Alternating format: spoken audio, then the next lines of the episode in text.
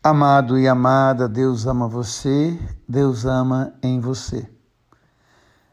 Neste sábado santo em que nós esperamos pela vigília pascal, ainda carregando as dores da cruz, da crucificação, da morte de Jesus, quero partilhar com vocês um texto inspirado em um sermão de um padre italiano, Tonino Bello, um dos textos mais profundos que eu já vi ele conta a história dizendo que a cruz é provisória, dizendo que na catedral o padre colocou uma cruz na sacristia, numa parede nua, e escreveu a seguinte frase: colocação provisória.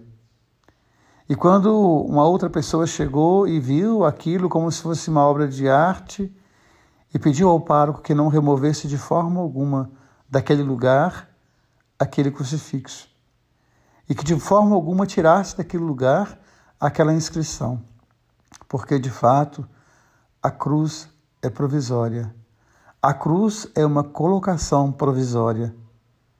E o padre então estendia essa reflexão para todos, para aqueles que estão pregados a uma cadeira de roda, para aqueles que estão amarrados a uma depressão, aqueles que estão amarrados a uma decepção, há uma desilusão, há uma dor que parece não passar, há uma enfermidade. Aqueles que carregam a amargura de serem enganados pelos seus amigos ou por aqueles que pensavam amigos. E assim todas as pessoas, elas são convidadas a pensar que por mais que passe o tempo, por mais que dure o sofrimento, a cruz será sempre provisória, porque a vida venceu a morte. Porque o nosso estar no mundo também é provisório. Porque nós estamos aqui, mas nós não somos daqui. Nós somos de Deus. A cruz é provisória. Que essa palavra possa entrar hoje no seu coração.